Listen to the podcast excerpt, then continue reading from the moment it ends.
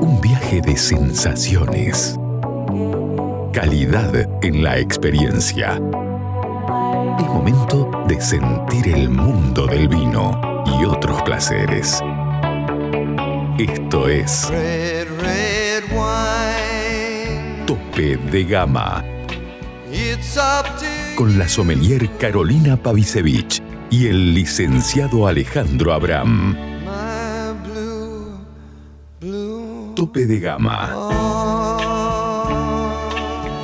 por Aries.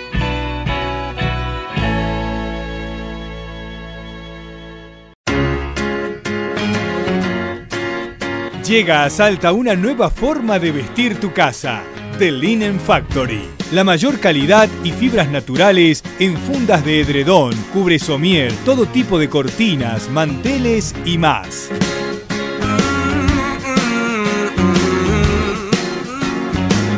The Linen Factory. Te esperamos en General Güemes 292 o envíanos WhatsApp al 3875 841268 o al 3874 570269.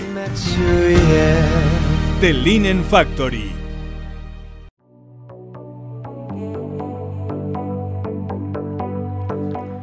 Bueno, como les contábamos al comienzo, ayer el café conmemoró, celebró el Día Internacional del Café. Eh, yo soy muy fan del café, no Sí, solamente en la época de invierno, sino en todo el año. Sí, sí, Siempre da ganas de tomarse un buen café y sobre todo al inicio del día. No puedo iniciar el día de otra manera. No sé a usted qué le pasa con No, ese no, tema. totalmente. No, no. Bueno, sabemos que es una bebida altamente estimulante Sí. por su contenido justamente en cafeína. Se obtiene de las semillas tostadas o molidas de los frutos de la planta de café. Su origen es el centro de África. Hay dos tipos de café, Hay el café robusta y el café arábica. Sí. El café robusta eh, se descubrió en el Congo allá por el siglo XIX, mientras que el arábica es una especie más antigua aún, se descubrió en Etiopía allá por el año 800. Sí. Para dar características generales del robusta, vamos a decir que tiene 500 subvariedades y posee el doble de cafeína que el arábiga. Sí, Es una planta muy vigorosa, con granos de maduración tal cual. muy rápida, eh, mientras que la arábica es una planta totalmente distinta. Es frágil, es mm, bastante mm, propensa a las plagas, Sí.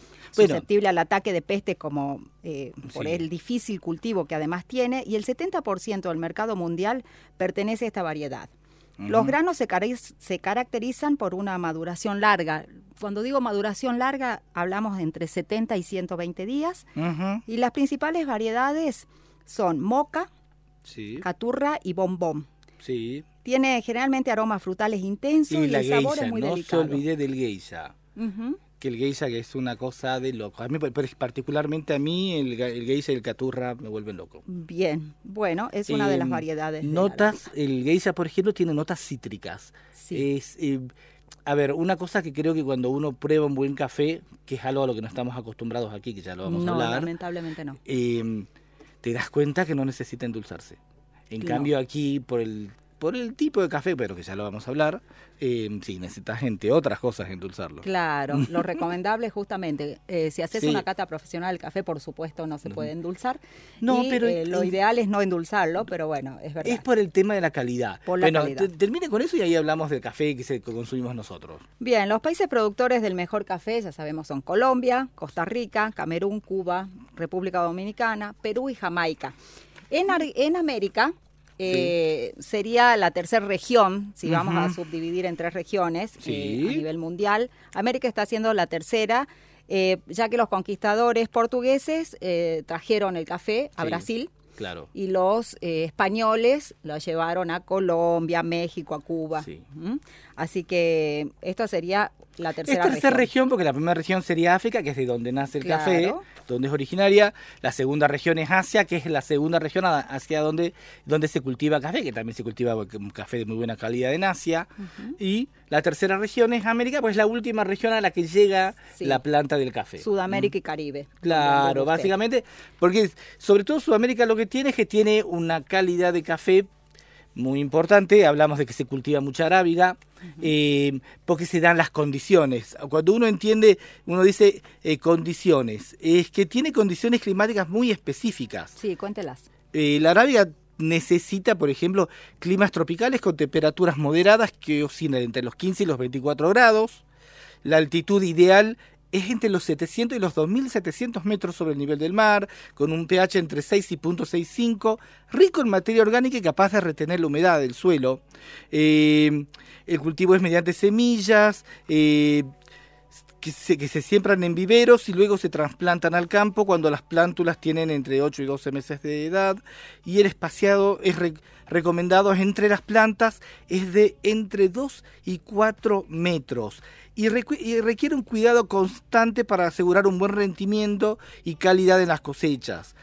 A ver, ¿cuál es la diferencia entre el robusta y el arábiga? El robusta básicamente se da en cualquier lado, básicamente sí, se da en cualquier lado y produce muchos kilos por planta, eh, mientras que la arábiga se da en regiones específicas con muchísimo cuidado y además da- es mucho menos productiva, por lo cual los, los granos de arábiga eh, o el café que viene de la arábiga va a ser eh, mucho más caro. De ahí vienen los cafés de especialidad, como decíamos, el gaturra, el moca, el geisha, el borbón y, y toda esta historia. Colombia viene a ser el lugar donde se, donde se cosechan, se hacen los mejores cafés de especialidad, eh, donde hay una variedad increíble de, de granos según su origen, altura, bueno, básicamente Donde eso. se disfruta realmente un buen Claro, y donde hay otro, y, y de hecho eso es lo que íbamos a lo que me parece muy interesante que hablemos, que es el tema del café en Argentina. Café en Argentina se toma el torrado, ¿no? Ay, espérese, porque yo Ah, justamente le iba a contar cuáles son los tipos de café Di- y cuente llegar eso, ahí cuente eso, que es muy inter- bueno, Llegar cuente ahí. eso. Vamos a contarle a la gente cuáles son los tipos Sí, de café. claro. Tenemos el café tostado natural. Sí. Este se obtiene mediante el tueste de los granos de café. Ajá. El sistema de tueste es directo. Se lo hace a una temperatura entre 120 y 150 Ujú. grados. Sí. Ah, oh, perdón, entre 150 a 220 grados. Sí. Luego tenemos eh, el tostado ligero, que es un aroma a galleta, lo puede Sí. apreciar, 210 grados, sin rastro de humo. Este realmente tiene poco sabor.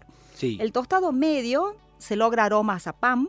El tostado oscuro, Sí. eh, los aromas son ahumados. Sí. El sabor es bastante intenso, Sí, es amargo, también a una mayor temperatura. Y el tostado muy oscuro se logra con eh, obtener aromas ligeramente quemados, ahumados diríamos. Sí. El sabor es muy amargo, casi diría grasiento, aceitoso, ideal para los, expresos. Tal cual, bueno, mire. Y ahí llego al eh, que usted mencionaba, el café tostado torrefacto, que se, obtiene mediante el tueste de granos de café con azúcar. Sí. El color es más oscuro, tiene más cuerpo, Mm. eh, tiene un, digamos, un sabor más fuerte. Sí. Y si el tiempo de torrefacción ha sido adecuado, el grano no pierde sus propiedades. Claro. Pero si ha sido excesivamente, eh, Sí. adquiere un sabor amargo debido al exceso del azúcar. Y bueno, ¿quiénes lo, lo hacen? Países como Argentina, Paraguay, Uruguay, España. España. Su consumo suele ser muy habitual. Sí. ¿sí? y después bueno, está el café soluble instantáneo, sí. que originalmente es inventado, o sea, es descubierto por un japonés, Mm. aunque fue un emprendedor belga después que lo, que lo patentó. medio lerdo Sí, quedó del el japonés, claro. En 1901 fue. Y en 1906 lo patenta el belga que vivía en Guatemala y se hace multimillonario. Sí. El 50% de la producción de cafés de mala calidad está destinado a la manufactura del café instantáneo. Sí. Ahora, dentro de esto y de los cafés instantáneos, me parece que hay una cosa que es muy interesante, que es el café liofilizado, que es del que se habla poco. ¿Querés encontrar los mejores vinos de Salta a precio de bodega? Cafayate Wines. ¿Querés quesos y fiambres artesanales? Cafayate Wines. ¿Querés hacer envíos a cualquier parte del país? Cafayate Wines. ¿Querés productos regionales gourmet, escabeches y salsas deshidratadas con ingredientes autóctonos? Por supuesto, Cafayate Wines. En Caseros, esquina de Anfunes, frente a la iglesia San Francisco.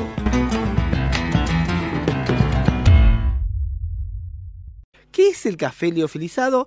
Es, un, es, un, es una ultracongelación del café. El resultado se concentra, se introduce en una cámara que lo deshidrata directamente sin pasar por el estado lí- líquido, perdón, y el café conserva así sus propiedades organolépticas in- intactas. Entonces, es muy diferente un café instantáneo común que un café eh, liofilizado instantáneo. Ujú, Porque el claro, café liofilizado instantáneo no pierde ninguna eh, calidad y Porque sigue no siendo se, se elimina la, la parte de la sublimación. claro. Entonces Entonces- sigue siendo café. Claro. Sigue siendo café, pero instantáneo. Entonces es muy interesante. Acá no hay mucho. Creo que acá, en cierto hipermercado que, que está en las afueras de la ciudad, Ajá. se consigue algún liofilizado. Porque en algún momento este hipermercado fue de un grupo colombiano. Ah, bien. Bien, por eso. Bueno, Entonces, ¿y el café descafeinado le gusta? Porque hay gente Sí, que yo lo toma. tomo a la- por, por, por ahí a la Ah, noche. sí, sí. no me digas. Bueno, es un tipo de café soluble o no, Sí. el cual ha sido reducido el contenido de cafeína en un 97%. O sea, que no estás tomando Sí. café, digamos. Ya, no, claro. No, sí, es café, sin la cafeína. Claro, sin Bueno, la cafeína. Sí. Mm. Bueno, en el 97, a ver, en este tema que hablamos de los tipos de tostados del café, también hay, digamos, cada tipo de tostado también es, es mejor para uno o, o otro tipo de café, digamos. No es el, el café que vos comprás con un tostado muy oscuro para un espresso, no lo vas a usar para hacer, no sé, una cafetera de filtro. Claro. ¿Me entendíamos que se busca algo más ligero, más frutal, con un tostado quizás medio ligero. Bueno, es muy interesante todo esto. Y con el tema del, del torrefacto torrado, Mm. ¿cuál es el problema? El café que, que se toma en Argentina tiene que ver con un café que fue traído por los inmigrantes españoles, que es el torrado, que es un café más barato, que básicamente son, se compra la mayor parte en Brasil, y en general son granos de robusta, porque. Brasil es el más grande productor mundial de café, eh, primero Sí. hay que decirlo. Son granos de robusta, pero son granos muchas veces muy defectuosos. Entonces, al ser granos tan defectuosos, lo mejor que les puede pasar es quemarlos con azúcar. Claro. Entonces, se, le- se les eh, disfraza todos los defectos. Ujú. Por ende, cuando vos tomás ese café, tiene ese sabor amargo que no Sí. debería tener el café, porque el café no es amargo. Claro, no. No, tiene que ser amargo. Entonces, bueno, ese es el problema que tenemos con los cafés en Argentina. Entonces hay que tratar de buscar en los envases cafés que digan tostados y que no digan tostados con azúcar o torrados con azúcar. No, eso no. Entonces, bueno, hay varios. Hay algunos Colombia, Perú. Hay un, un Perú que es- mucha gente me dijo que está muy bueno, por ejemplo. Pero nada, eso Así sí. como la vid tiene sus plagas, Sí, claro. sus enfermedades, también el, el café. Sí. ¿Cuáles son las enfermedades causadas eh, en el café o en la planta del café? Son los hongos, las bacterias, los virus, eh, como son la roya, las llagas en el tallo, las raíces, las manchas de hierro o la broca, que es un bichito que realmente afecta a, a la planta del café. Y hay diferentes métodos de preparación de un café, por supuesto. Eh, está eh, el método con la B60, está el café a la turca, está el cold brew, el expreso, la prensa, la prensa francesa, ¿eh? Claro. Eh, la cafetera italiana, Sí, esa sí. es una de mis preferidas. Sí. Bueno, así que hay muchas formas de hacer un buen café Que es muy interesante según eso. lo que le guste. Porque digamos el tipo de molienda, por ejemplo, eso es lo interesante por ahí tener los granos de café y un buen molinillo. Claro. Porque si depende del grano de molienda, lo puede hacer para uno u otro. Por ejemplo, si vos tenés un molinillo y lo molés muy grueso, Ujú. es para cold brew, Sí. eh, digamos, eh, para cold brew básicamente. Un grueso es un prensa francesa, un medianamente, un medianamente grueso es el Chemex, que viene a ser, ¿se acuerda de esa jarra que va sobre la hornalla con su filtro? Bueno, Exactamente. ese.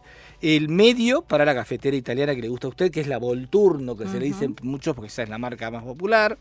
Fino para el café expreso. Sí, el fino. Sí, el fino es para el café expreso. Y el, muy fino, fino. que ya es como un polvito, es para el café a la turca. Entonces usted, si usted tiene, o si vos, mejor dicho, tenés el grano de café Claro. y lo ah, molés, depende, digamos, dependiendo de la máquina que vos tengas, lo podés adaptar. Depende del café que te quieras hacer en el día. Así es. Así que es muy interesante Bueno, eso. Y si quiere hacer alguna cata de café, pero Ajá. la puede hacer, ahí se evalúa la fragancia principalmente a partir de los granos tostados o molidos, el aroma siempre oliendo la infusión y el gusto probando la infusión. En el gusto lo puede eh, puede obtener gustos a dulce, salado, ácido, amargo, cafeína o Ajá. tanino. No sé cuál le puede predominar, pero esto es lo que puede llegar a sentir.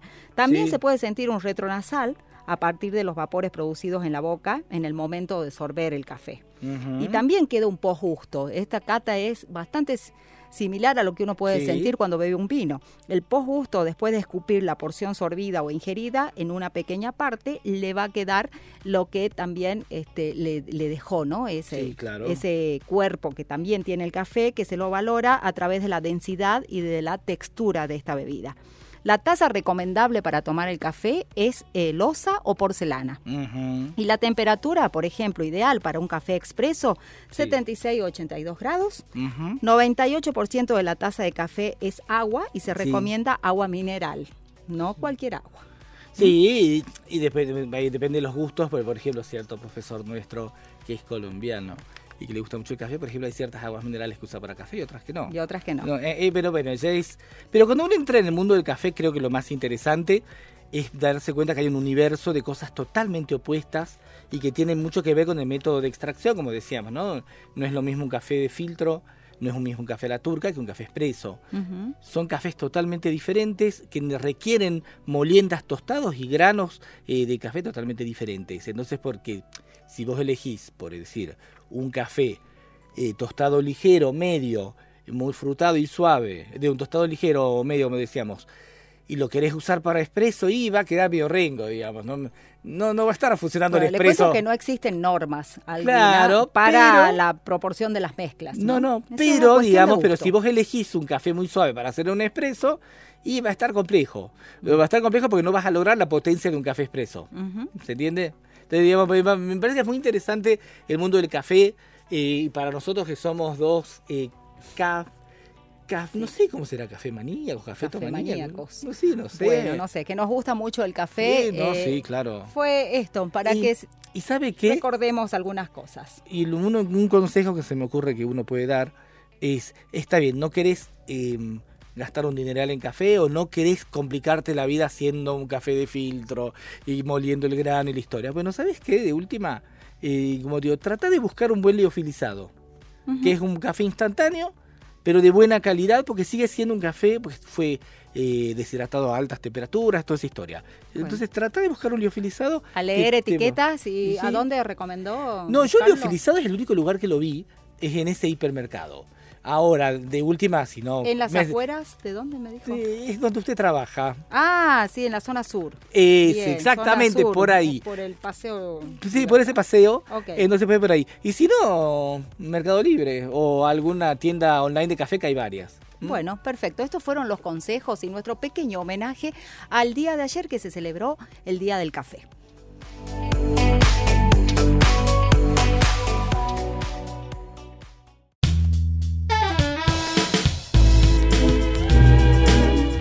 Seguinos en nuestras redes sociales, Instagram y Twitter, arroba tope de gama salta.